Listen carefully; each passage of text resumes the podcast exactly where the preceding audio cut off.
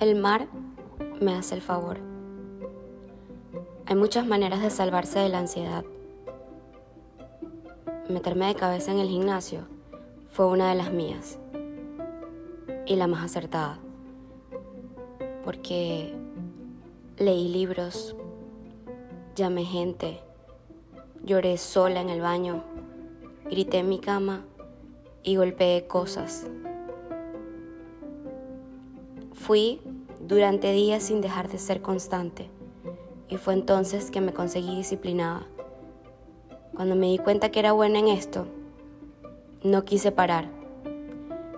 Tengo mis sueños más locos en mi cabeza y cuando me acuesto en las noches, fantaseo con lo que quiero ser. Estoy absolutamente de acuerdo con la gente loca. He pataleado cuando algo no se me da como lo planifiqué o cuando toco una puerta y me dicen que no. Casi siempre me entero de situaciones de las que fui salvada. Definitivamente mi ángel de la guarda trabaja horas extras.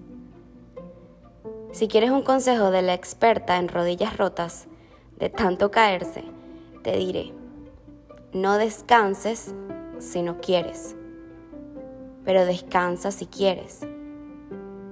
No llores si no quieres, pero llora si quieres.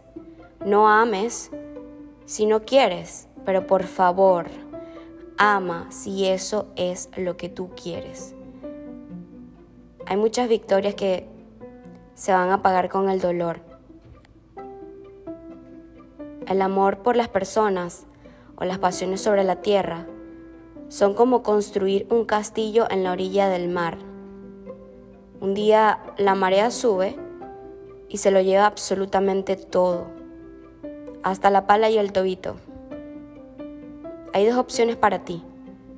O lloras desconsoladamente, como es la mayoría de los casos, y le reprochas a Dios porque esto me pasa a mí, te quejas, te rindes y decides más nunca creer en algo. O te pones a construir de nuevo. Es doloroso, yo sé. Todavía extraño cosas, olores y situaciones que el mar se llevó. Lo único que entendí mucho tiempo después fue que me limpió y me liberó el camino de lo que no necesitaba, aunque yo soy de las que no renuncia a nada el mar me hace el favor y me quita de un jalón lo que no puedo y no sé soltar. Créeme, no hay peor desgracia que arrepentirse de no haber hecho lo que se te dio la gana en su momento.